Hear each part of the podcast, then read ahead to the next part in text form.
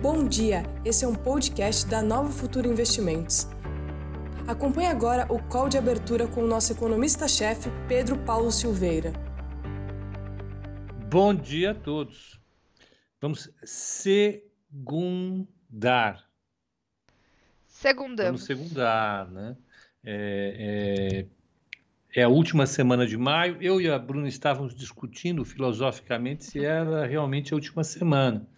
Dado que segunda-feira ainda será, segunda-feira que vem ainda será dia 31. Mas como não se trata de uma semana incompleta, mas apenas de um dia, não dá para chamar um dia uma semana incompleta. Ainda que em um dia possa acontecer muita coisa, né? Sim. Não é?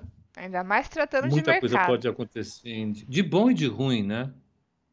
De bom e de ruim. Mas o fato é que vocês devem estar se perguntando por que essa filosofia logo de manhã, né? É que o nosso link do YouTube desapareceu. Nós estamos começando um pouco mais lentamente para a turma do YouTube saber que nós estamos aqui e entrando gradativamente. É por isso apenas, né? A minha intenção de fazer filosofia com calendário é absolutamente próxima de zero. Absolutamente eu não diria, mas tangencialmente. Bruninha, e aí? A Bruna foi esse final de semana para o Ibirapuera, correu 4 km, ponto 8. Ela comprou um aplicativo fake que dá para você colocar essas corridas. É igual o meu. é o Pepe que me deu a dica.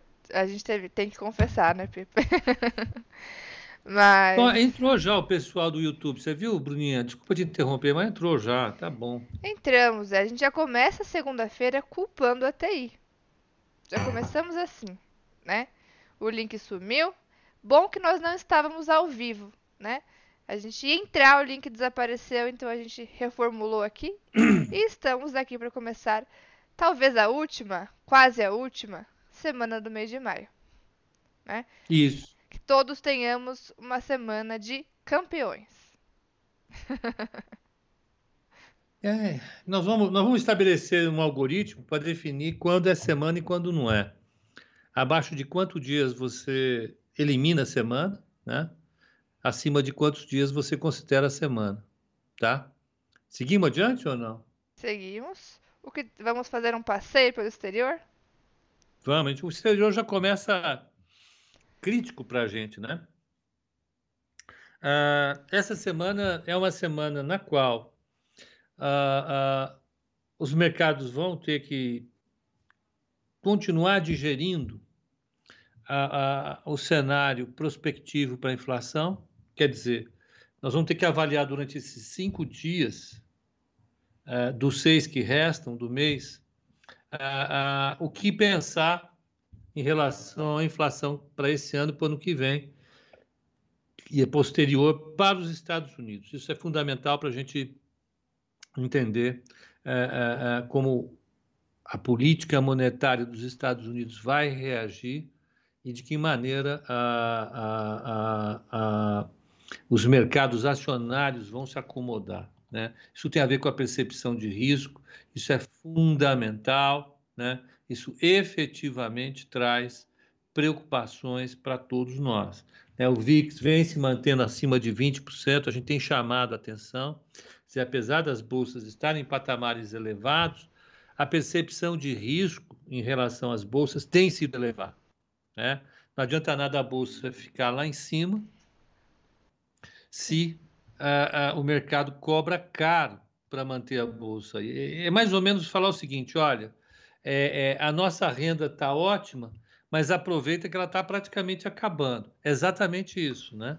É, é, você manter o S&P lá em cima, a 4.100, 4.200 pontos, a, a, a, o Dow Jones a 34.200, lá próximo dos seus topos históricos, mas sinalizar com risco de queda de 20% não quer dizer muita coisa. Quer dizer apenas que a percepção de risco ainda está elevada.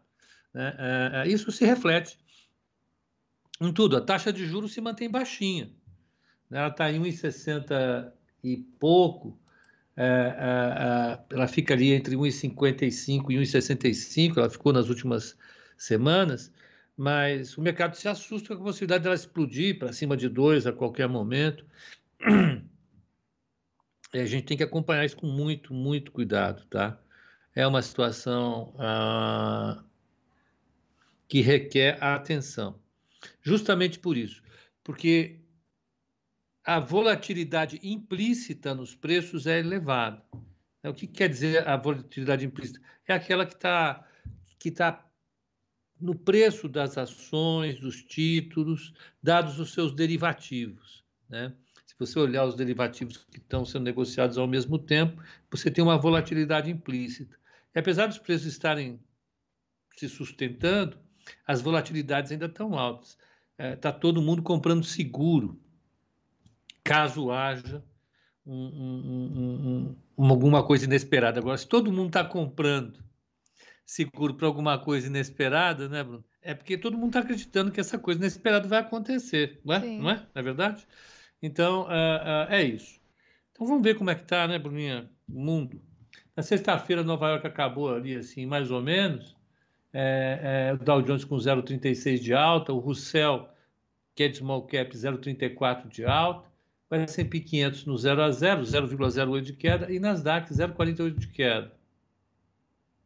Na Ásia, o Nikkei está subindo 0,17, Hong Kong caindo 0,16, Seul caindo 0,38 e Shenzhen subindo 0,42. Mista. Ali. Um subindo, outro caindo, um indo, outro voltando. Ó, ó a Europa que, que chatice. Londres sobe 0,16, Paris cai 0,01 e o DAX de Frankfurt 0,44. A Jamila está perguntando se no Brasil estão comprando seguro para carteira. Os preços mostram que sim. Você vê a lateralização do Ibovespa ali, esse patamar, né? Ah, ah, se você pegar a volatilidade implícita das opções, você está assim num período em que o mercado também está um olho na frigideira, outro no gato, um olho no peixe, outro no gato, peixe no gato ali. Está ali, está pronto, equilibrando as coisas. Mas, vamos lá, vamos seguir em frente. Ah, o euro está 1,2207, ele rompeu os 22 e ficou, também não fez mais nada. O iene está 108,94. A taxa de juros de 10 anos nos Estados Unidos está 1,615. A taxa de juros de 10 anos na Europa está na Europa, na Alemanha está 0,133 negativo. Negativa por ser uma taxa. Então, você concorda com isso? Sim. É, petróleo está subindo 1,45 o WTI, o Brent subindo 1,48, o alumínio caindo 1,09, o cobre caindo 1,66 e o minério de ferro, pasme, 5,70 de queda. O minério de ferro, nesse momento, aí só não está mais volátil que o Bitcoin. é verdade. o níquel caindo 2,08. Ah, ah, as commodities agrícolas. O boi hoje, contrariando, sobe 1,77, mas todo o resto cai. Ó. Café cai 1,20, é, milho cai 1,52, algodão cai 0,35, soja 0,49 e açúcar 0,54. Uhum. É. Então, das commodities, Aí, minério de só ferro, petróleo. Todas as commodities caindo, né? Vamos ver se isso afetou, a, a, vamos ver ao longo do dia se isso vai afetar também a Bolsa do México, a Bolsa do Chile, mas aqui com certeza a gente vai sofrer com isso. Né? É um revés do nosso cenário base, no meu em particular, a gente tem Vale CSN ali, 20% da carteira é Vale CSN, Sim. elas vão sofrer bastante com essa queda. E essa queda está associada a mais um berro da China. berro por quê? Porque a China está comprando um monte de, de, de, de commodity estratégica para ela, commodity básica, porque ela está com medo da inflação global, e a inflação de matérias-primas é preocupante. Mas eu raspando o mercado global de, de matéria-prima, para se estocar. E agora começou. Como isso fez o preço subir, agora começou a aumentar ah, ah, os avisos que a China faz, normalmente, em relação à possibilidade de controlar preço de minério de ferro, preço de cobre. Né? Tá, tá berrando feio. E quando ela berra, a gente ouve, que afinal né, é o maior mercado do mundo para esses, esses bens. Né? É, é, então é o que está que tá pressionando o mercado hoje. Vou pegar aqui. O que eu acho? Né? Normalmente esse tipo de coisa é, é, tem um impacto de curto prazo, mas no longo não resolve o problema. Né? Sobretudo porque você tem um outro grande player no mercado que vai entrar comprando, que são os Estados Unidos. Né? Vai, entrar, vai entrar comprando com tudo mini, minério de ferro. Né? Ah, tá aqui. Mas é especulação. Mais uma vez, é... mais uma vez você eles utilizam um recurso que é de fazer uma ameaça.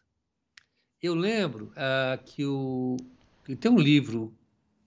Em que livro foi que eu li? Eu li um livro do Galbraith, economista canadense radicado no Brasil. Curiosamente, tio do Larry Summers. Hum. Uh, ele ele falou que tinha uma. Uh, eles usavam um recurso. Ele foi secretário, depois consultor do Tesouro Americano nos governos é, é, é, democratas. Ele, ele, ele foi consultor, ele foi, trabalhou no Tesouro, foi consultor durante a época do New Deal. Uh, ele, ele trabalhava com gente que trabalhava diretamente com o, o, o, o Roosevelt depois todo, em todos os anos 60, foi quando a inflação dos Estados Unidos subiu fortemente e, e, e eles ficavam muito preocupados com a inflação. E quando a inflação sobe, né, é, pressionada por salários de um lado e matérias-primas de outra, e as matérias-primas de outro, de matérias-primas você não tem o que fazer também, porque ela tem a oferta limitada, né? então a não ser que você tenha uma mudança tecnológica, as matérias-primas conseguem subir sempre. Aí ele ele falou que naquela época um dos instrumentos que eles poderiam usar, eles tentavam usar, é o que chamavam de jawboning, que é mais ou menos uma ameaça, né? Você falava, olha, o cara começava a bater direto na tese de que é, a inflação ia cair, o Banco Central vai subir a taxa de juros, vai haver controle de preços, e isso derrubava a inflação. Curiosamente, as tentativas de, estabilização, de estabiliza, instabilização, de estabilização na América Latina, ou, nas, ou, ou não, no mundo em geral, né, a partir dos anos 80, 90, elas mostraram que esse tipo de recurso não funciona. Né? Pelo contrário, pode piorar, porque à medida em que você ameaça é, é, é, regular demais o mercado, congelar os preços, tabelar preços, controlar preços. Os agentes se antecipam e pressionam ainda mais os preços, curiosamente, né? Hum. E anulando o efeito positivo que você teria com um congelamento dos preços. É... País onde o congelamento de preços foi uma tragédia. Brasil. Né? O Brasil teve é, é, três, quatro planos, na realidade, foram dois planos e dois arremedos de planos, com congelamento de preços, e foram verdadeiros fracassos retumbantes. Olha, retumbantes. Durante toda a ditadura militar, eles tentaram controlar preços. O setor siderúrgico no Brasil ele quebrou por conta dessa, dessa sanha dos militares em controlar a inflação. Então, eles seguravam todos os preços das siderúrgicas para segurar a inflação. Isso gerou um mega prejuízo, né, que quem cobriu foi a Siderbras. Para quem tiver curiosidade, depois vai ver o que aconteceu com a Siderbras. Ela foi uma das maiores quebras do mundo, a Siderbras. Né? É, só que ela foi maquiada de muitas maneiras. Né, foi uma obra, né? da ditadura militar. Você pode colocar lá como grande obra. Isso eles fizeram também no setor hidrelétrico. Aí, ó, a Eletrobras está até hoje combalida para você controlar a, a, as, as, as, as tarifas de energia elétrica. Fizeram no setor petroquímico, a Petrobras e as, todas as, a Petroquisa, Oxiteno, todas essas tinham preços lá embaixo com a inflação lá em cima. Isso explodiu e gerou um, uma enorme, um enorme desajuste nas empresas estatais, e as empresas estatais foram, assim, vamos dizer, a prova cabal de que essa política de preços é uma tragédia. Isso foi obra do governo militar. Né? O, o, o governo da Nova República fez quatro planos é, é, que tentaram controlar os preços e arrebentaram com equilíbrio, que já era instável, e depois, finalmente, a, a, a... o plano real só deu certo porque o Gustavo Franco encheu o saco para a gente fazer o RV. Né? Ah, ah, havia uma dúvida grande sobre o que seria âncora, etc, etc. Ele foi lá no meio da equipe econômica, ele bateu pesado na defesa do RV. E, e, o argumento dele é o seguinte: se você vai fazer uma reforma monetária, você não pode congelar preço. Você tem que avisar os agentes que você vai fazer a reforma monetária, tem que permitir os agentes todos reajustarem o preço no desejo deles. Tem uma hora que eles cansam de reajustar preço. A Bruninha cansa de correr os oito quilômetros que ela corre, não. ela para. Né? Então, todo mundo reajustando o preço, os preços relativos ficam equilibrados. Aí nessa hora você muda a moeda. Foi isso que fez o, o, o real ser uma coisa tão espetacular no mundo. Israel também tinha feito uma estabilização parecida, absolutamente de sucesso, mas não era baseada nisso exatamente. Mas é, tudo para dizer o seguinte: as experiências que nós temos de é, é, controle de preços, né? controle de preços, são todas sujeitas ao fracasso com uma probabilidade maior do que 50%. Agora, elas assustam no curto prazo. Então, uma queda de 5% no, no minério de ferro dá uma dor de barriga. Sim. Eu falei demais, né? Você vê. Mas... Tá com Bruno que eu fiquei esse final de semana quietinho. Aproveitou. Chega segunda, eu começo a falar, jogo nas costas de vocês esse negócio. Mas é, o perigo é esse, só voltando à brincadeira. A China não é o Brasil, é, é, dos anos 80, 90. A China não é o Brasil dos anos 2000, né? não dá para comparar, mas eu acho que a capacidade que ela tem de controlar a demanda por matérias-primas no longo prazo é muito baixa. Né? Nós já discutimos isso aqui. O cobre tem uma demanda é, é, é, sustentada pela mudança nos padrões de energia do mundo. O minério de ferro ele vai andar demais por conta é, é, é, dos investimentos dos Estados Unidos e assim por diante. Então, mas de qualquer maneira, no curto prazo, isso vai bater na gente. Bruna Sene. Diga. A moça do corre-corre do Ibirapuera. Como está abrindo o mercado, depois de todo esse falatório que cansou todo mundo? Vamos ver. Segunda-feira, 24 de maio, mercado aqui como está, pegar o futuro, índice futuro. Na sexta-feira, se a gente for pegar aqui, ó, sexta-feira, abertura do índice, abertura não, fechamento do índice foi quase no 0 a 0, foi com 001 de alto o futuro. Fechou nos 122.755 pontos. Agora abertura com leve alta para o índice está batendo 122.930 pontos, é uma alta de 0,14. 0,14 de alta. Enquanto isso, o dólar que fechou forte na sexta, fechou com alta de 1,5% quase, agora está perto da estabilidade na abertura hoje. Está batendo 5,36 o dólar.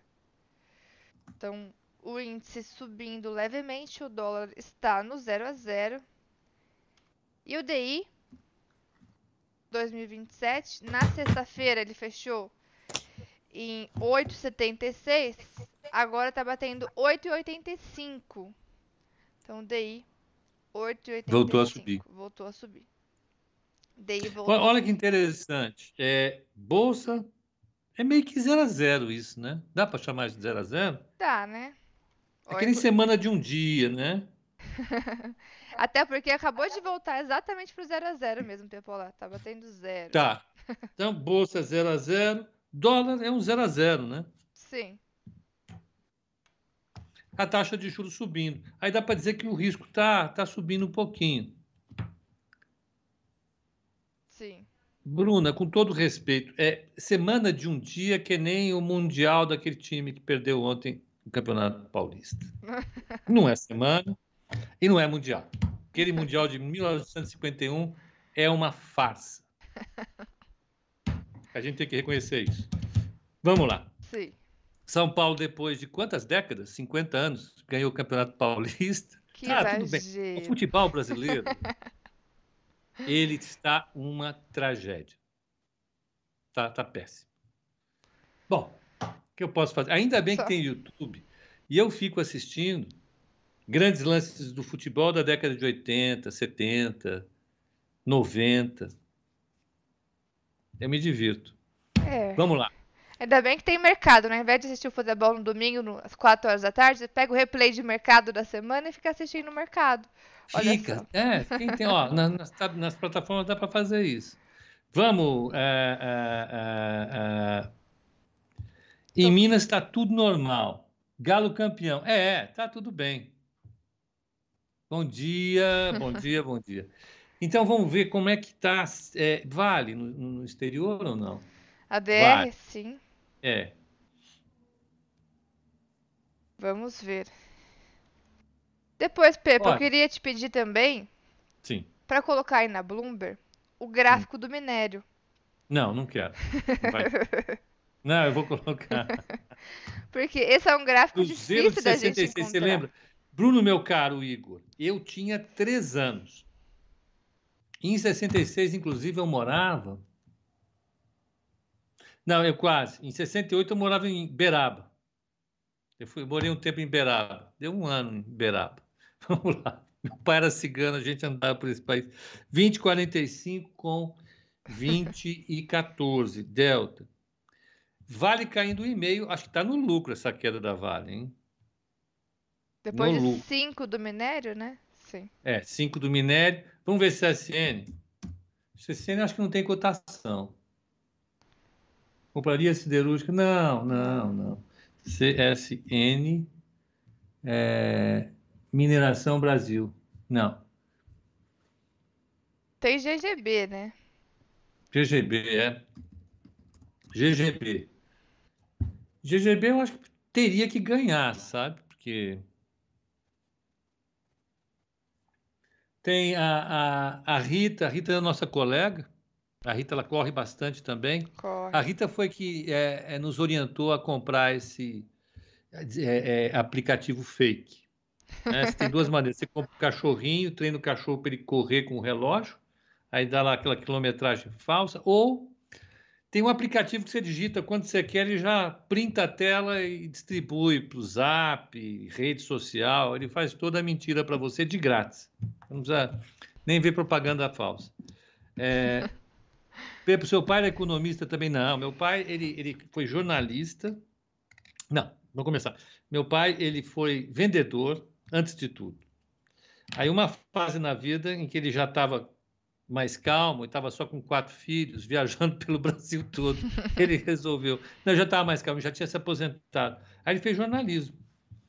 Fez jornalismo aqui na Casper Libra, em São Paulo. Figuraça. Mas ele era vendedor. O negócio dele era, era vender. Ele vendia, corria por esse Brasil todo. Ó, a, a GGB está abrindo o bid, né? A, a oferta de compra está exatamente no fechamento de sexta. 63 com 40. Tá bem, é né? isso? Hã? Tá bem, né? Tá bem. Tá bem. Agora, vamos ver como é que abre- como é que tá o índice. Vamos pegar aqui. Ele abriu uma leve altinha, tinha passado pro 0 a 0. Vamos ver agora. Ainda muito próximo da estabilidade ali. 009 de alta agora. É um 0 a 0, né? 0 a 0. Estamos Zero a 0 a zero. zerando tudo. o que podemos esperar das ações de TPIS 3? Primeiro, é, vamos, vamos, vamos responder a demanda urgente de Bruna Senna. Então, Iron Ore. Vamos ver o gráfico do. Já estava esquecendo, do minério de ferro, Iron Ore. Vai fazer uma análise gráfica para a gente. Online. Vou pegar aqui o gráfico é, G, é, GPC, porque senão ela não sabe nem, nem começa a conversar com o cara. Tá com, com outro, tem que ser o gráfico De que de verdade, de verdade, de verdade. Ele só tem de setembro, é isso? É. Só tem de setembro para cá. É isso mesmo? Pô. Já ajuda, né? A gente pega. Não, mas peraí, 2015, vai. Essa série não tem. Deixa eu pegar outra série. Iron. Ó.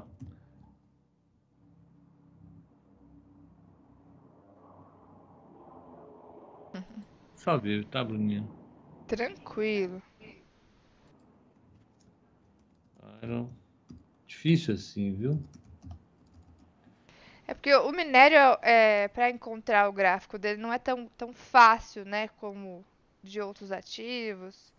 Próprio- Ex- Exato. Você veja, é, é, é daí que já começa toda a confusão, você entende? Sim. É, é, é ótimo quando é assim, né?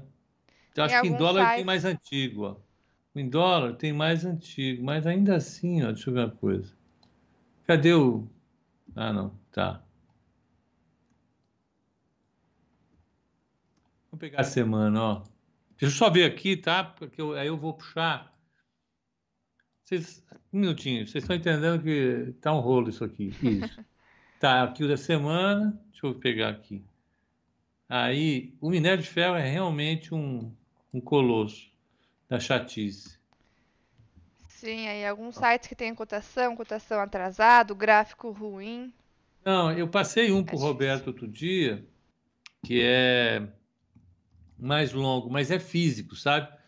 Então, e, esse que, contrato futuro que agora começou. Tem o Iron Ore de Dalian, eu sei, mas o gráfico dele para efeito da Bruna tem que ser um gráfico de negócio todo dia, você entende? Tem abertura, fechamento, etc. Ela só, só conversa com. Ela só faz análise se o cara trouxer o que ela pede, senão ela nem olha. Bruninha, tem esse aqui, ó. Ah, essa aí já, já tá bacana pra gente dar uma olhada. É, olha só, inclusive, olhando aí o- esse gráfico do minério, ele perdeu um suporte importante ali em cima e tá num zigue-zague realmente de, de queda, né? Iniciou um Deixa eu ver se tendência de falando da baixa. mesma língua. Suporte seria esse aqui? Isso, esse mesmo. Por Exatamente. causa desses dois carinhos, três carinhas aqui, né? Sim, era uma resistência, ó, Era uma depois resistência, ele trabalhou aqui, rompeu, rompeu. depois ele rompeu para baixo, né? Exatamente. Aí é o que a gente chama, inclusive, de pivô de baixa, né? Porque é o Não, primeiro. pivô de baixo já complicou tudo, eu estava indo tão bem. Por que Tava é indo pivô de bem. baixo? Por quê, ó? Porque nós tínhamos, antes desse Complica tudo, olha que eu movimento, tô achando. mas o pivô, ele é um sinal de reversão de tendência, é o momento da reversão da tendência. É um sinal bem bacana pra gente que olha gráfico, porque se a gente está operando a favor de algum movimento e a tendência muda, né? Então a gente tem que mudar um pouco também a nossa perspectiva ali, é, ajustar dependendo como for a operação. Então, quando a gente tem uma tendência de alta, nós temos topos e fundos ascendentes, né? Um mais alto do que o outro. Quando acontece o primeiro topo e fundo descendente, o primeiro topo e fundo um mais baixo do que o outro, esse é o momento da reversão, porque a partir dali pode começar realmente esse zigue-zague de queda, né? Já que mesmo em uma tendência, nós temos esse movimento de expansão e retração dos preços, né? Nada sobe em linha reta para sempre ou cai em linha reta para sempre, tem esse zigue-zague. Então a gente tem na tendência de alta o zigue-zague de alto, onde os topos e fundos são um mais alto do que o outro. Quando isso muda, os topos e fundos começam a ficar um mais baixo do que o outro, isso é sinal de possível reversão da tendência. E esse é o ponto que realmente o minério rompeu ali em cima, que era essa resistência que virou suporte, foi rompido ali. Esse ponto a gente pode chamar de pivô de baixa. Né? Justamente esse suporte que foi rompido. Porque começou, ó, topos e fundos descendentes a partir de lá. Aí, ó, ficou, ficou até apertei com um botão errado aqui, Tirou Bruno, do gráfico. Desculpa, apertei o botão errado. Mas realmente começou um pivô de baixa ali no minério. Mas olha o que nós temos ali, Pepa, uma região de resistência lá atrás, que foi alguns testes que agora pode atuar como suporte. Deixa eu tá pegar conseguindo visualizar? Ali, ó, no topo de dezembro, depois teve topo em fevereiro. Aqui, assim? Um pouco mais para cima. Um pouquinho Aqui. mais ainda. Aí, essa região. Aqui? Isso. Que é onde está... Esses dois caras aqui e esse cara aqui. Exato. E aqui tem uma média de 200, não, de 100 dias.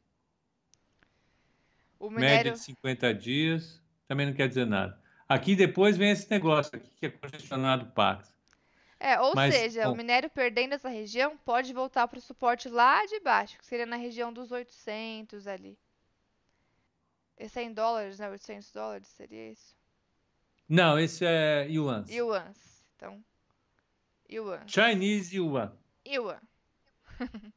então, perdendo essa região, pode voltar para o suporte lá embaixo. Ou seja, olhando para esse gráfico do minério, realmente a gente teve uma reversão de tendência ali, teve um pivô de baixa. Ele está testando esse suporte em 1.100 yuans, né? Realmente perdendo essa região, pode voltar lá para suportes mais baixos. 900 yuans seria uma região ali próxima para um teste do, do minério. Acho que é interessante falar sobre ele porque aqui no Brasil, Vale, siderúrgicas têm acompanhado bastante esse movimento, né? Papéis que vieram de uma alta muito forte e inclusive tavam, estavam segurando a bolsa por aqui em alguns momentos, né? A gente alguns momentos o setor ali de materiais básicos realmente ajudou a segurar a bolsa aqui. Agora com essa queda do minério, começaram algumas realizações aqui em Vale, siderúrgicas, acho que vale a pena a gente acompanhar esse movimento, né? E na sala o pessoal tem perguntado bastante do, do minério e para a gente ficar de olho. É, eu acho que, que, que, que é importante. Isso aí é, é, é, é como aqui, eu já vou falar daqui, mas é, é, é o que a gente tem que ficar de olho é, lá fora, tá? Vamos ficar de olho, porque a China, ela se incomoda com inflação e cada vez que, como é o maior comprador global, assusta. Então vamos ficar de olho, tá? Ah, Certo. o Brasil acabou de divulgar o IPCS. O IPCS, vamos lembrar, é o índice semanal de inflação calculado pelo Instituto Brasileiro de Economia da Fundação Getúlio Vargas. GV bomba. Bomba de cobrar caro. Vou te falar uma coisa, que é caro, viu? Vou pegar aqui agora, parar de reclamar.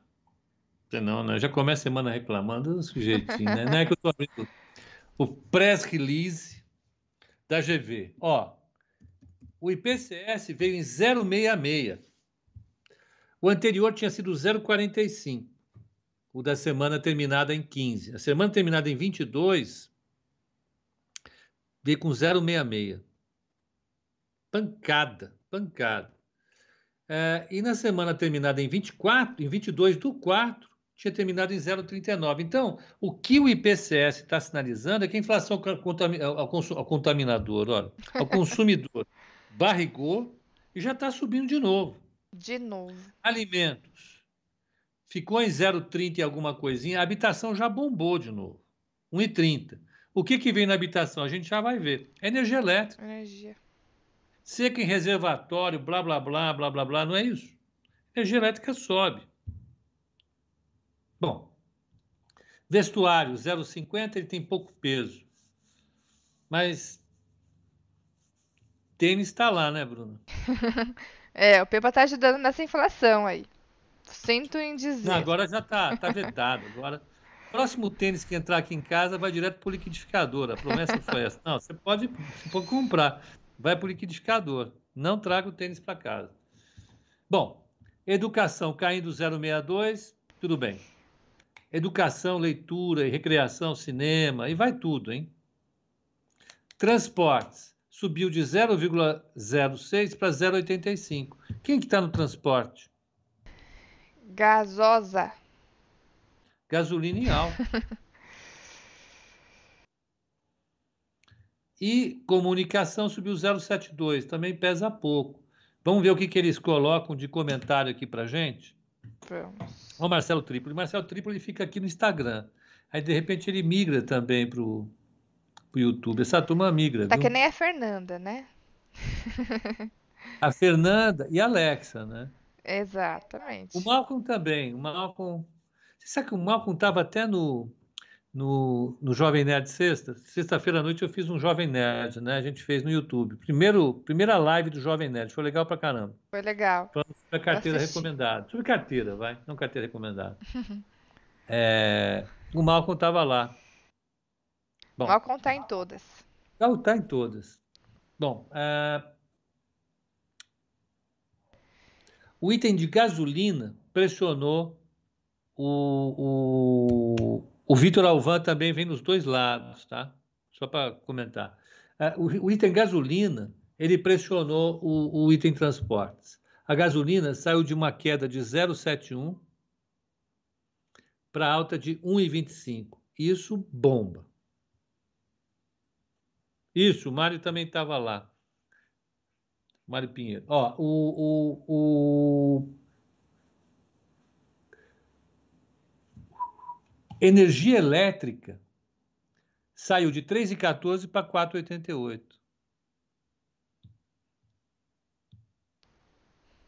Bombando. Pô, pô, 5% de alta na tarifa de energia elétrica, né? Não dá. Serviços de streaming de 1,26 para 2,70. É, você teve aí, então, é, NET, é, Globoplay, Mubi, é, Apple, Apple TV, Amazon Prime. Você vai, né? E vai subindo. É, é, é, então, tudo na, deixando de lado a reclamação, o fato é que pressionou, continua pressionando. O que, que é? Alimento, ele vem subindo, não para de subir, e vai subindo. Quando um cai, o outro sobe. O alimento fez uma inflação de 0,32, mas tudo bem. A habitação subiu, deu pancada para cima, é 1,30. E, e para baixo, mais para baixo ali no transporte, de novo, gasolina fazendo serviço sujo.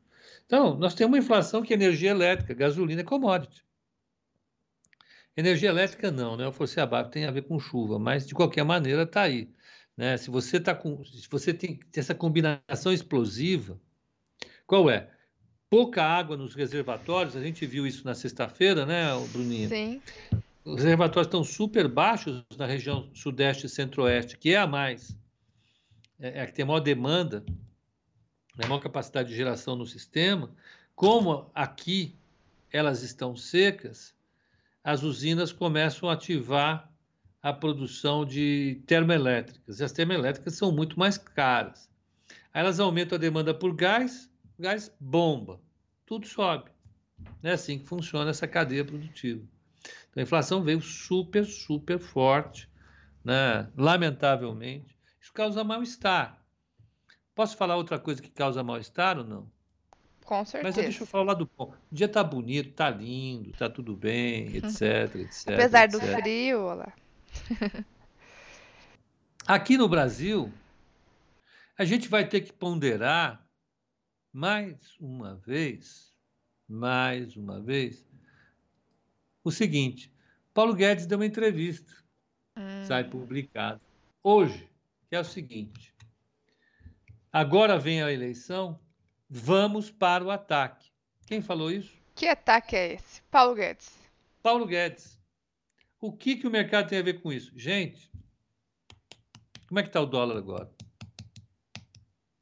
Vamos ver. Dólar. 5,34.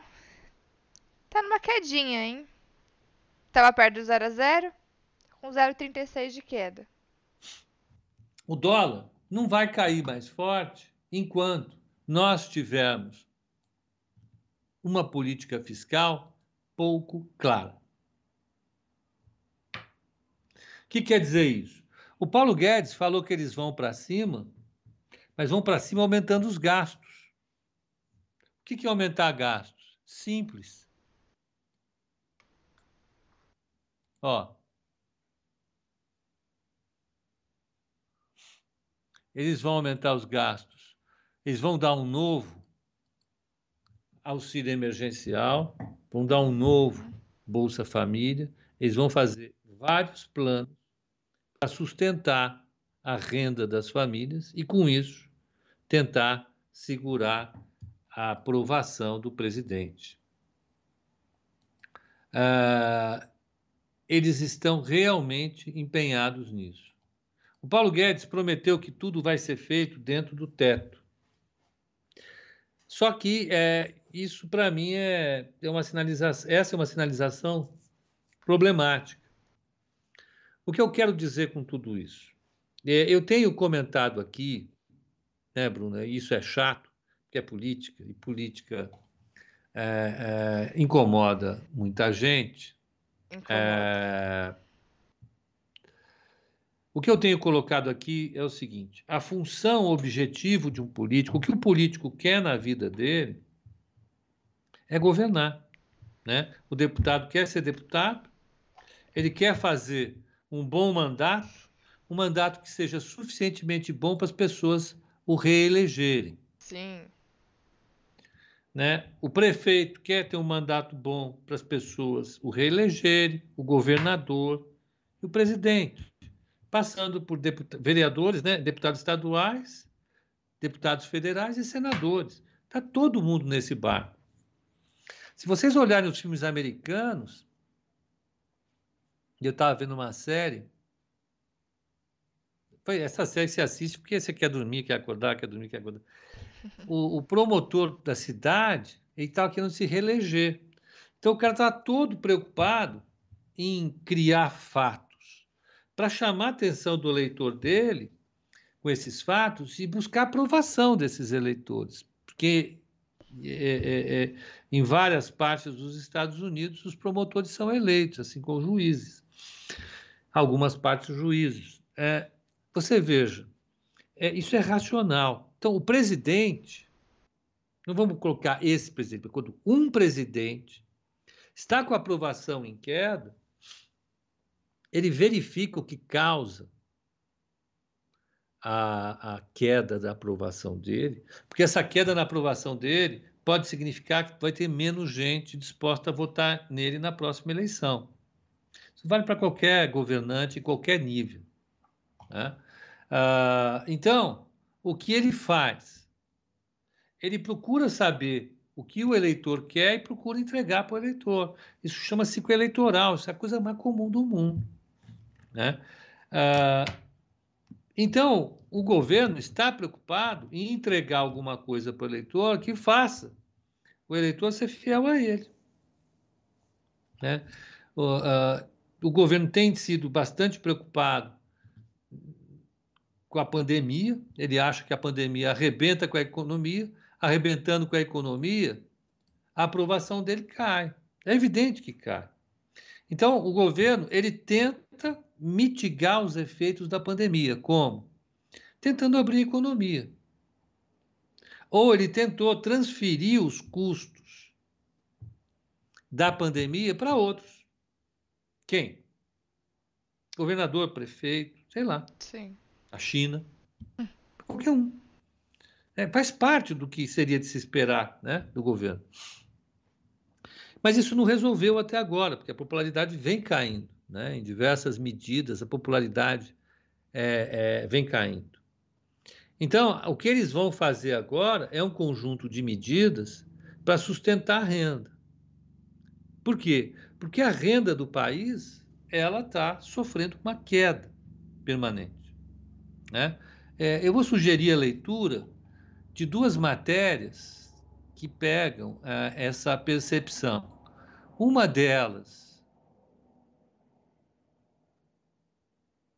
as duas do valor, tá? Uhum. Uma delas é a do Lois, o André Lois, que hoje é o economista para a América Latina do Morgan Stanley, baita banco.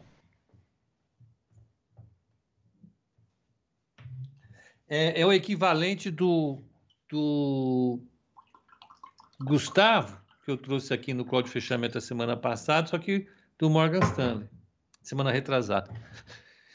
O que, que o, o, que que o, o, o, o Lois está falando? Que ele não está convencido ainda reto, da retomada brasileira.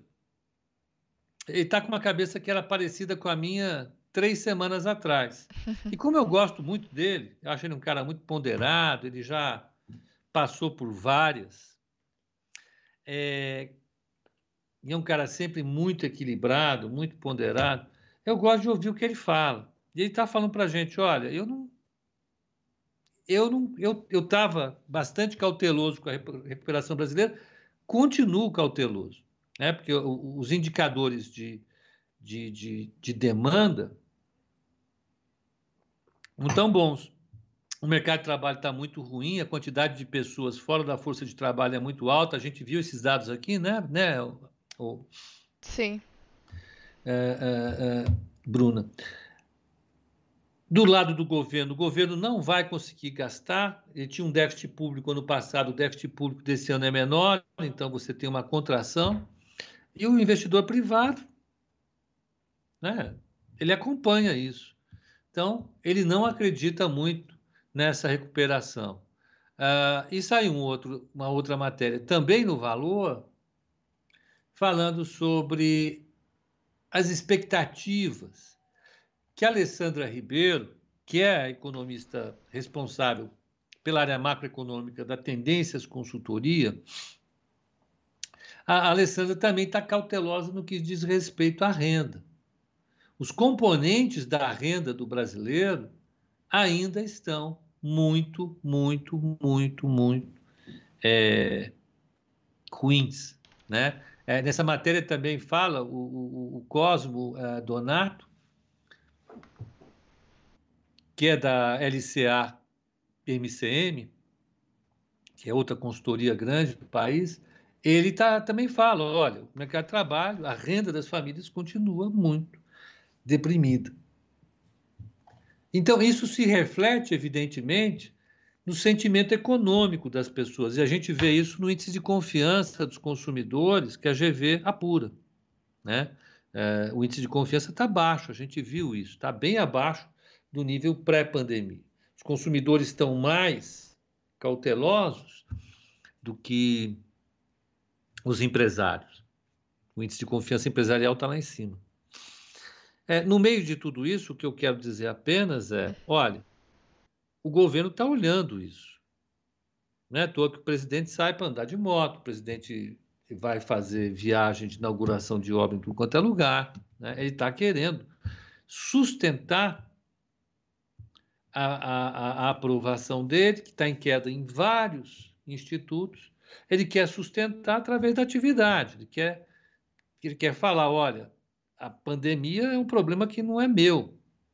Eu quero colocar a economia bombando para o emprego recuperar, a renda recuperar, para tudo isso. Como eles sabem que é difícil fazer isso, o que eles estão fazendo, por outro lado, também é aumentando o gasto público. É, é aí que interessa para a gente. Por Sim. quê? Aumentando o gasto público, eles vão tentar sustentar a renda. Isso teve sucesso no ano passado.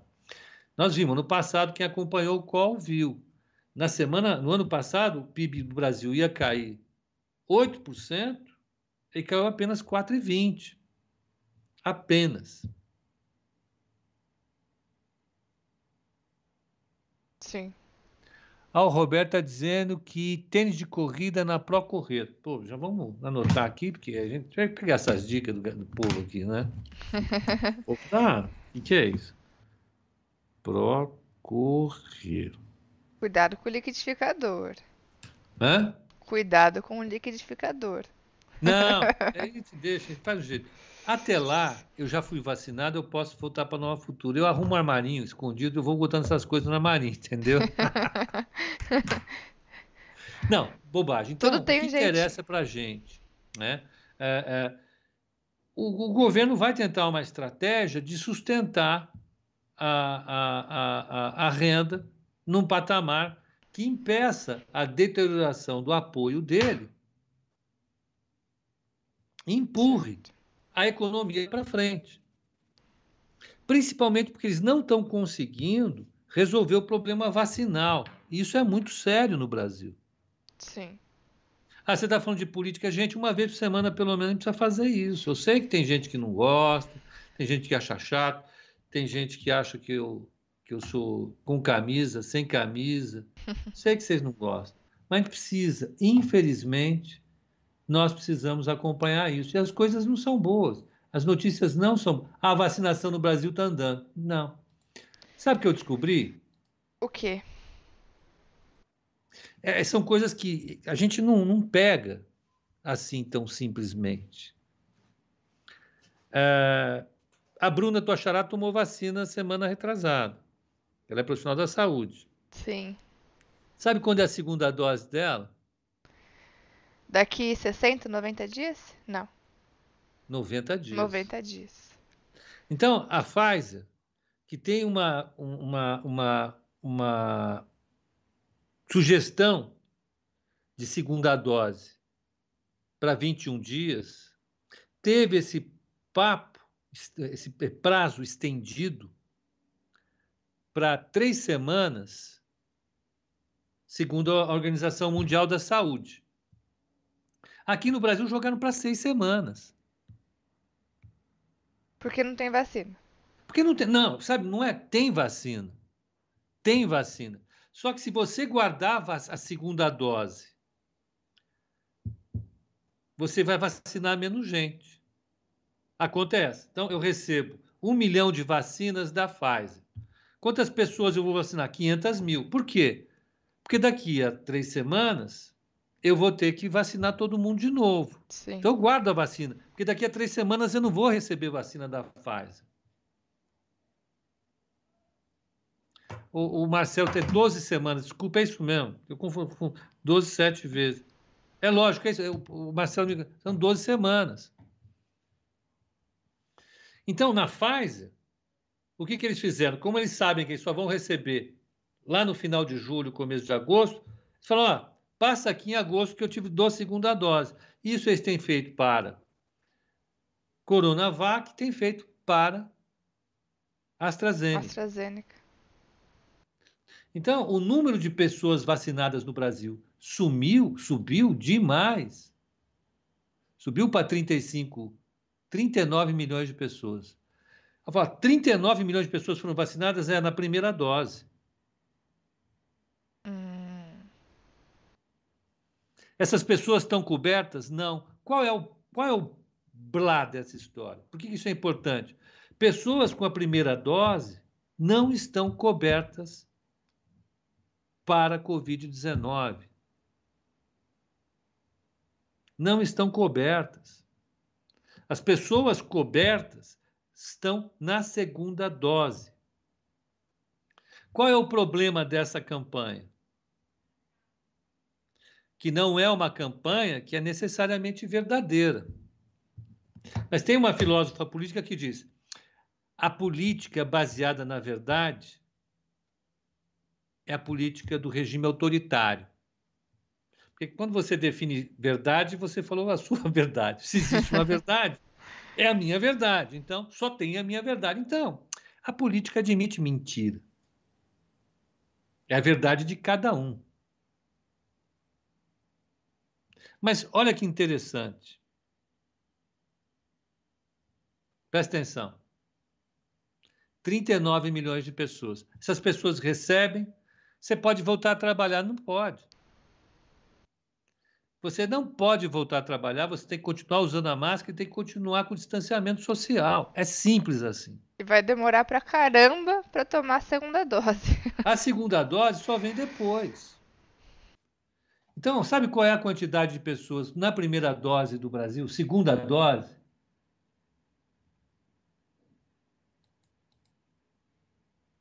Deixa eu ver aqui.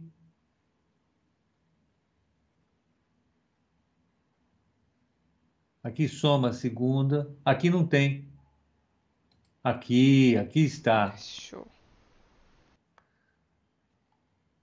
Por dose.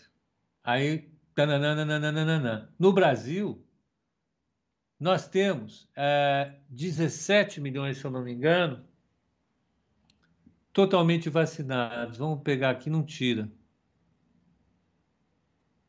Cadê esse gráfico? O fato é que nós temos hoje 15 milhões de pessoas que tomaram a segunda dose. Essas pessoas são cobertas. É metade. Sim. É metade. Qual é a minha preocupação com isso? Qual é a minha preocupação com isso? Né? Lembra, nós estamos falando de como o governo quer aumentar a atividade econômica para aumentar a sua popularidade. Né? No campo da vacina, e para atender as demandas que estão vindo na, na, na CPI da Covid, o que o governo está fazendo é o seguinte: nós estamos vacinando, estão acelerando a vacina na primeira dose. O que tipo de problema isso pode causar? O que, que as pessoas que são do ramo pensam a respeito? Olha, você pode criar um incentivo perverso para as pessoas saírem para as ruas, se aglomerarem, a ficarem menos cuidadas e tomarem vacinas. Pessoas totalmente vacinadas foram 18 milhões e meio. Obrigado, Felipe. Tá aí. Eu não consegui achar. O que acontece então agora? Né? Pode aumentar de fato a quantidade de pessoas com Covid-19. Então, a quantidade de pessoas vacinadas, é, é com Covid-19 pode subir e o pessoas internadas vai voltar a subir. A isso, os, os especialistas têm chamado de segunda onda. Então, vamos pegar aqui é, casos confirmados, é, sete dias,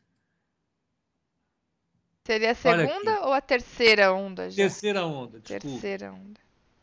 Bruninha, obrigado por me corrigir, Bruninha. Você, olha.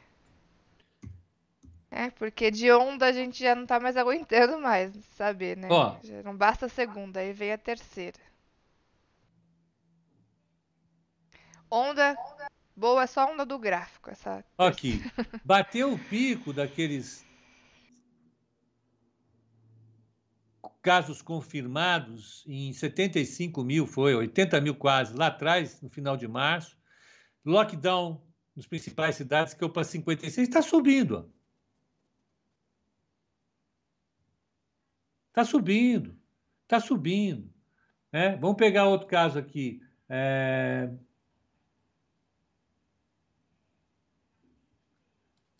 Essa essa, essa taxa de reprodução é o R, já está em 1,04 de novo. Ela veio abaixo de, de 1, já está acima de 1.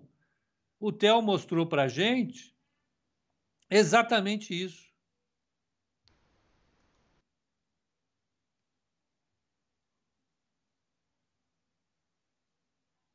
Quando ela baixa de 1, o Gabriel está dizendo: olha, é, priorizar a primeira dose faz sentido inclusive corroborado com estudos de larga escala realizados em Israel e no Reino Unido, onde vacinas de alta eficácia protegeram razoavelmente bem. É, Gabriel, curiosamente eles tinham vacina, né? Nós não temos. É. O Brasil está fazendo isso só porque não tem vacina. O que nós estamos fazendo aqui? Vende o almoço para comprar a janta. Você não almoça na esperança de jantar. Aí você chega na janta, você faz o quê? Você vende a janta para comprar o almoço de amanhã. Você simplesmente não está comendo.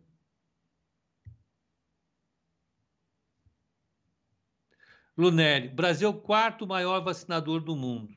Lunelli, ó você quer ver como você está enganado?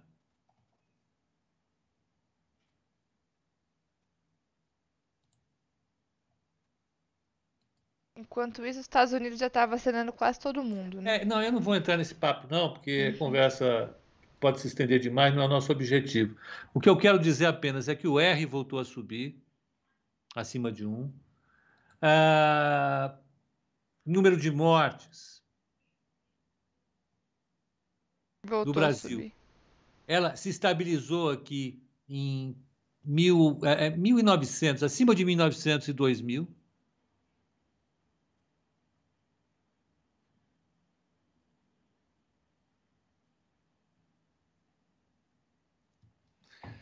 E se vocês olharem as internações, a ocupação de leitos voltou a subir. Tudo isso eu estou dizendo. Em algum momento, a gente vai precisar fazer um novo lockdown. É isso. Né? É... A gente vai ter um cenário absolutamente é, é, desafiador daqui para frente e nós não temos, não temos solução de curto prazo para isso. Não tem o mesmo. Pena. Né? Uh, uh, o que, que o governo faz? Ele reage tentando uh, aumentar o nível de estímulos. Tudo começou meia hora atrás nessa conversa. A manifestação do Paulo Guedes apoiando os estímulos à economia, é prova de que eles estão realmente preocupados né, em sustentar a renda. E isso pode fazer, pode fazer com que a, a, a percepção de risco em relação ao Brasil piore, pior. Em relação ao papo que está no chat, gente, olha, a única coisa que eu vou dizer é o seguinte: eu lamento por essa situação, como todo mundo. Sim. E a única coisa que eu posso te dizer é que, na média, as coisas que os modelos que nós seguimos disseram aconteceram. Sim. Infelizmente. Né? Não tem não como a gente falar de mercado, de economia, de investimento sem olhar para isso, porque é algo que vai afetar totalmente as nossas decisões aqui, né? Então não tem como não falar. Não, então, a inflação está alta, o desemprego está elevado, a possibilidade de fechamento da economia se mantém, né? ainda que a circulação das pessoas tenha aumentado, ela é muito, muito, muito menor, muito menor do que era antes da crise, e esse cenário não se resolve. A gente vai precisar ter uma virada uh, uh, nesse, nesse campo para poder fazer com que o risco do país caia mais e a gente consiga ter alguma coisa importante. Bom, vamos lá. É, o que estão falando aqui? Saudades do LF. Ludwig von Mises. Ele está ele tá, ele tá passeando em outros chats eu já soube que ele está em chats da concorrência. Ele se cansou de vocês, vocês trataram muito mal, ou trataram muito mal, ele foi para outros lugares. Então, Alma Negra é um dos responsáveis por ele ter saído. O Vinícius também, vocês batiam nele, ele foi embora. Ludwig von Mises. O artista é... de rua, Pepa, quer saber então qual que é o resumo da ópera? o resumo da ópera, eu estou preocupado, é, é, com a combinação entre o aumento da percepção de risco e, a, e o risco de, de uma terceira onda. Isso pode jogar a gente num cenário que comprometa uh, uh, o Brasil. Mais uma vez, vai lembrar que o Ibovespa uh, ele subiu no ano 3%, e as bolsas americanas subiram mais de 10. Sim. Isso realmente é reflexo de que a percepção de risco em relação ao Brasil está aumentada. Tá? É isso. Ah, vamos lá. Bom, uh, mais, um, mais um fato curioso para puxar bid. E o pessoal está falando. A Stone está comprando um pedaço do Inter. Então, tá aí. O que, que eu acho disso? Eu acho que vai turbinar o bid, né? Vai trazer resultado? Não. Não. Não. Eles vão montar uma empresa de varejo, né? E eu não entendo o que pensar. Eu, sinceramente, não consigo ver estratégia muito clara para isso. Com todo respeito, uh, uh, nós não temos ainda uma visão, eu não tenho uma visão clara sobre o que vai ser o BID daqui a cinco anos. Não sei. O que, que vai ser o BID daqui a cinco anos? Não sei. Não sei se vai ser um banco, se vai, não sei se vai ser um concorrente da Magalu, da Submarino da Via Varejo. Não sei se vai ser um, um concorrente do, do BTG, o da XP. Não sei se eles. Eu, eu não sei o que eles decidiram fazer com esse negócio que eles têm. É. Sinceramente, não sei. Sei que eu recebo alerta deles todos os dias, estão agressivos nos alertas, estão vendendo tudo quanto é coisa que você imaginar. Já falei, esse iPhone eu comprei no Bit, ganhei 300 reais de cashback e quem me pagou foi o acionista. Exatamente, não é? é verdade. Eu não consigo indicar para os meus, meus clientes isso. Eu não consigo indicar também é, é, é, é Bitcoin. A Bitcoin caiu esse final de semana de novo. De novo. E o que está me deixando chateado nessa história toda, agora me deixa chateado, é porque ela pode estar tá comprometendo a saúde do sistema. O Roberto soltou um relatório hoje, o Roberto Atush, falando que ela pode estar influenciando sim a percepção de risco da Nasdaq. Pô, pensou, só falta isso agora. Sim. Tem um prêmio mais elevado para a Nasdaq por causa de Bitcoin. Aqui. Aí. Olha o que ela fez esse final de semana. Ela bateu 30 mil dólares de novo. E se perder aí, é mais ah, pancadaria. É assim. O quê? Sim. Então, é complicado isso. Então, é, é, é, o tipo de coisa que eu não sei explicar. O que aconteceu de sexta para domingo, que fez. caiu 15% ontem. Subiu. Não sei. Olha, curiosamente, eu não sei. É, é, é, eu, eu, eu vou falar, eu vou fazer assim um asterisco e, e botar essa, a explicação lá embaixo. Em relação ao Banco Inter, eu não consigo uh, uh, entender a estratégia do mercado ou da, da governança do banco em relação ao futuro. Então, qualquer coisa em termos de precificação, eu também não sei. Assim como eu não sei como é que o mercado está pagando tanto em Stone. É, são, são coisas que a gente tem que entender de fato, e, e, e eu não consigo entender, desculpem, eu sou velhote para entender essas, essas novidades. Eu não consigo. Sinceramente, a, a, a, fica muito acima da minha capacidade de percepção. Eu tento ir lá, entender o que está acontecendo, mas assim, essas narrativas não não conseguem me convencer né? realmente não conseguem me convencer. Eu acho que a, é, a gente está num, num, processo é, é, de, vamos dizer assim, de, de entrada desse papel a, a, num cenário vamos dizer, de crescimento louco, etc, etc, etc, e que a, pode dar num, negócio revolucionário e eu perdi o fio da meada, né? Uh...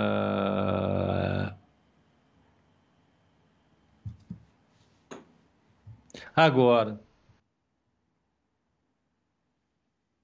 pode ser que ela seja o grande, a grande Apple do sistema bancário. Não sei. Sinceramente, é, é, eu fico chocado de ver como a minha cabeça não consegue entender o que está acontecendo. Né? É, de fato, eu não consigo entender o que está acontecendo com esse é, é, ativo, né? com essa ação, com essa empresa. eu não consegui ter a percepção clara em relação a isso. A relação preço-lucro da Estônia é, é, é, é, ali próxima de 120, né? Uh, e, e, é isso, né? A gente vê uma, uma, uma, uma situação uh, bastante, uh, vamos dizer assim, desafiadora para essas empresas. Então, a combinação da Stone, que eu já tenho assim, né? Opa, com a com o bit, que eu opa também. Então, sei. No, I don't know. Really, I don't know. É, então, pelas o... informações que temos hoje, é difícil de. de... Não, olha, e, e, eu sei que isso me atrapalha. Se eu tivesse indicado o BID para os clientes, ou hoje, né, tivesse feito alocações em BID para clientes, eles estariam até me chamando de gênio. Mesmo em Bitcoin, fala, compra BIT Bitcoin, BID Bitcoin, que é dinheiro. Está lá. É um banco que saiu de, de, de 50 reais para 200 e tralalá em algum momento. Né? Tem alguma coisa que o mercado está uh, fazendo que eu não estou entendendo. Pode acontecer isso? Pode. Pode. E eu preciso dar um, colocar um disclaimer aqui, sabe, Bruno? Que é o seguinte: não é porque eu não entendo que vocês não façam, não devem fazer. Vocês devem fazer. Se vocês acham que tem que façam. Agora, eu não consigo alocar alguma coisa num portfólio desde que eu não entenda. Sim. A, a minha experiência, assim, o meu background teórico só me permite tomar decisões a partir do meu entendimento, né? Eu não consigo entender o que está acontecendo com esse banco, sinceramente, não, é, não sei. Acho que esse é o ponto também, né? Quando a gente vai pensar numa alocação para longo prazo, a gente é importante realmente saber no que, que nós estamos investindo, o que, que a gente está fazendo com o nosso dinheiro. Ao mesmo tempo em que é possível ter uma parte do capital destinada justamente a essas especulações, né? Por exemplo, no swing trade, é, já até comentei aqui algumas vezes, a gente conseguiu pegar alguns movimentos em Banco Inter, inclusive é um papel que no último ano ou até nos últimos meses ele nos trouxe boas oportunidades justamente para pegar esse movimento de curto prazo. Mas quando a gente vai pensar em operar swing trade, a gente justamente não vai olhar os fundamentos né, da, daquela empresa. A gente vai olhar para o gráfico e tentar trabalhar com as perspectivas de preço. Vai olhar realmente a variação de preço e tentar ganhar com isso. Diferente de uma alocação de longo prazo, onde a gente tem que entender aquilo que a gente está investindo, quais são as perspectivas para o futuro, né? O que, que tem realmente ali de, de fato que vai trazer ganhos futuros. Agora, quando a gente pensa em especulação de curto prazo, não precisa necessariamente entender o que tem por trás, né? Mas olhar para o preço e tentar pegar parte daquele movimento. Por isso que é, é interessante a gente pensar também numa carteira diversificada, onde a gente pode ter também parte do capital para tentar pegar essas especulações, né, que também são oportunidades, mesmo que a gente não, não, não entenda justamente o porquê daquilo. Deu movimentação de preço, a gente tenta pegar, né? É, diferente de uma alocação de longo prazo, onde realmente eu acredito que é importante a gente entender o que tem por trás daquilo e se tem fundamento para ter crescimento ao longo do tempo, né? Para gerar lucro, né? E, então, assim, Banco Inter foi um papel que a gente, a gente acabou pegando alguns desses movimentos olhando o gráfico, né? E, inclusive a agora... Bruninha pegou. É? Inclusive agora o sinal não é bom. Eu atrapalhei a Bruninha. Falei, não, fiquei botando terror na cabeça dela, teria ganhado muito mais. Desculpe, Bruno. Mas eu acredito que, que não, viu, Pepa? Porque quando a gente olha para swing trade, quando a gente olha para um ganho de curto prazo, é diferente realmente da cabeça que a gente tem que ter para olhar longo prazo, né? Então, realmente, pensando, por exemplo, a carteira, carteira mensal focada em fundamentos ou quais curtos focado no, focados no gráfico, é por isso, inclusive, que algumas vezes nós, analistas gráficos, tentamos isolar um pouco essa questão de, de fundamentos para tentar pegar essa movimentação de preços, que ela vai acontecer independente é, de algum. Se eu fosse fixar realmente nesses fundamentos, a gente não teria pego o Banco Inter. Mas olhando o gráfico, olhando o curto prazo, sabendo que é uma operação especulativa, dá para pegar, né? Acho que o importante, no fim das contas, é saber o que a gente está fazendo, né? E não, por exemplo, a sair comprando Bitcoin porque todo, todo mundo está comprando e coloca todo o patrimônio nisso, né? Efeito manada. Efeito né? manada. Bruna, uh, o, o, o, Wilson falou que é feriado hoje na Bahia. É feriado o quê, Júnior? Ah, que beleza. Bom, é, vamos ver feriado? como é que está a abertura. Vamos ver então Brasil Foods, que tem evento. Está enrolado o negócio de Brasil Foods. A Marfrig comprou. Eu não sei se ela podia ter comprado tanto sem avisar, viu? É, né? Hum. Teve fato relevante sábado. Se a, a, a quem foi que vendeu? A Petros? Podia ter vendido tudo que vendeu, sem avisar, sem leilão. Essas transações assim, com volumes altos, hum, não sei. Eu não acho legal. É. Ela adquiriu uma participação na, na, na, na Brasil Foods, a Marfrig, Sim. grande. 24%. 24%. Né? É, é, é, quando é assim, você tem que ser avisado, você tem que ser avisado. Tem que avisar. Né? Ela só avisou depois que já tinha feito, né?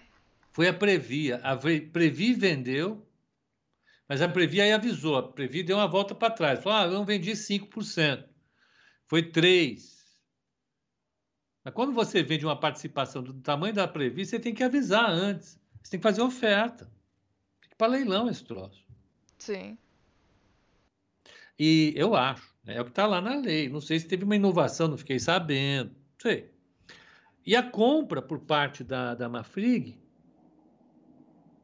Ó, o, o Wilson está dizendo: ah, é, é, é de Eunápolis.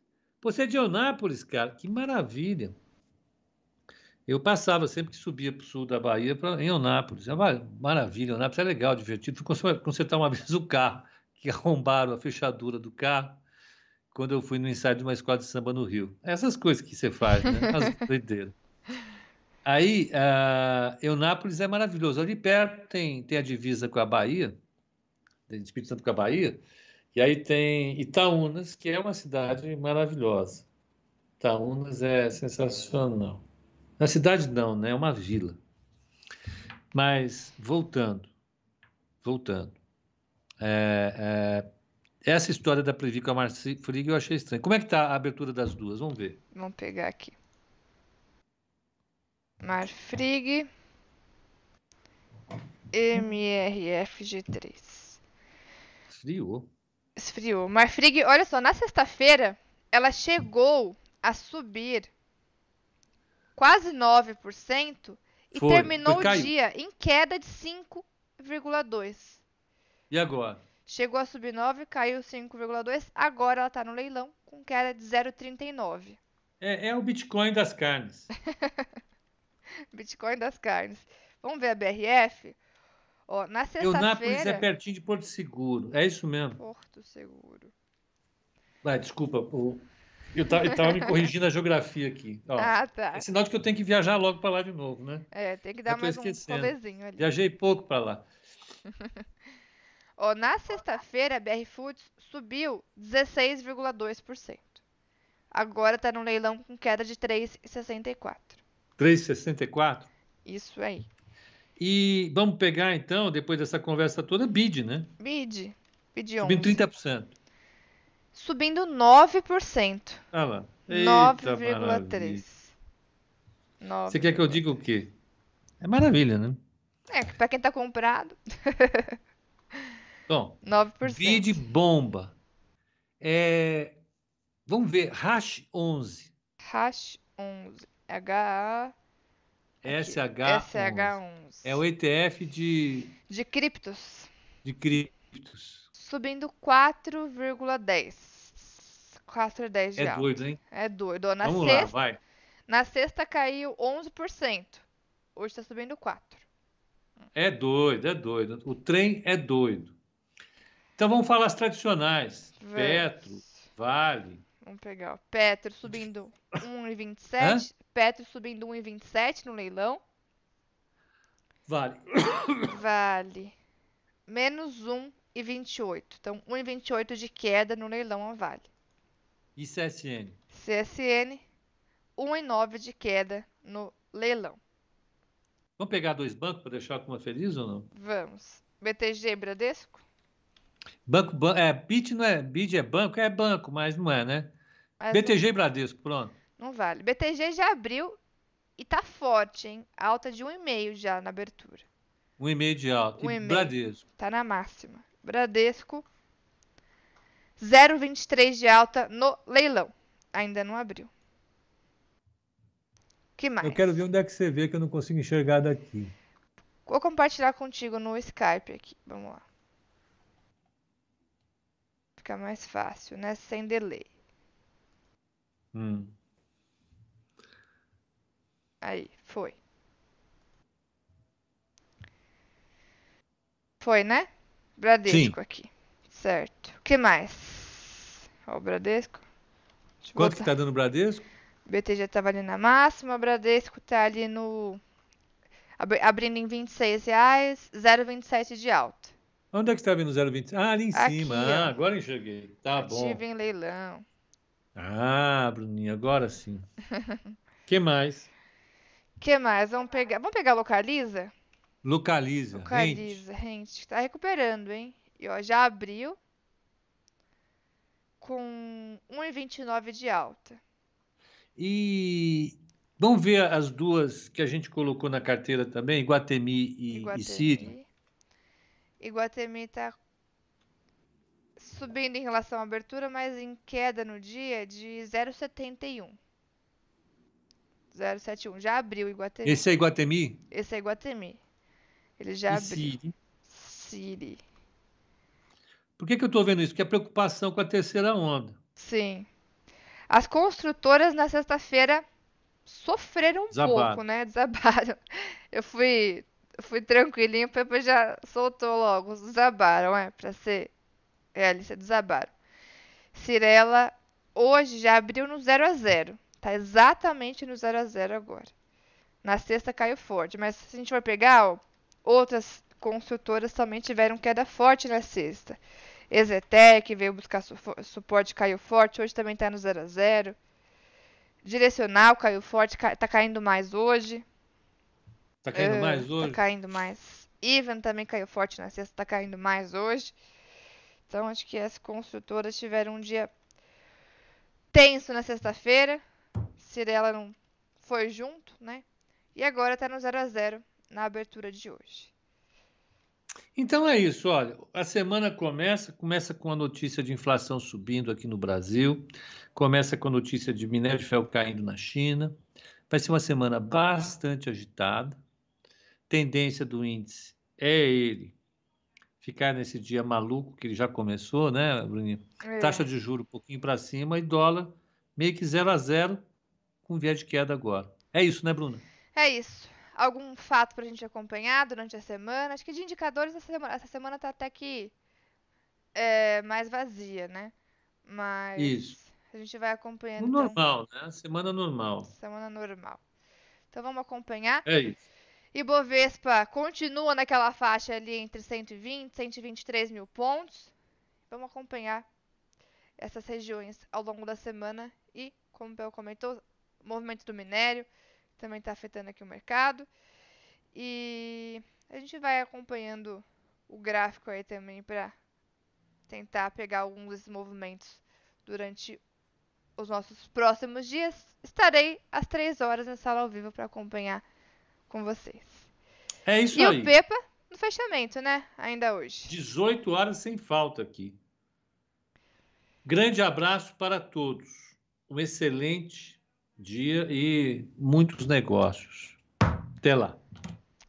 Até mais, pessoal. Ótimo pregão para todos.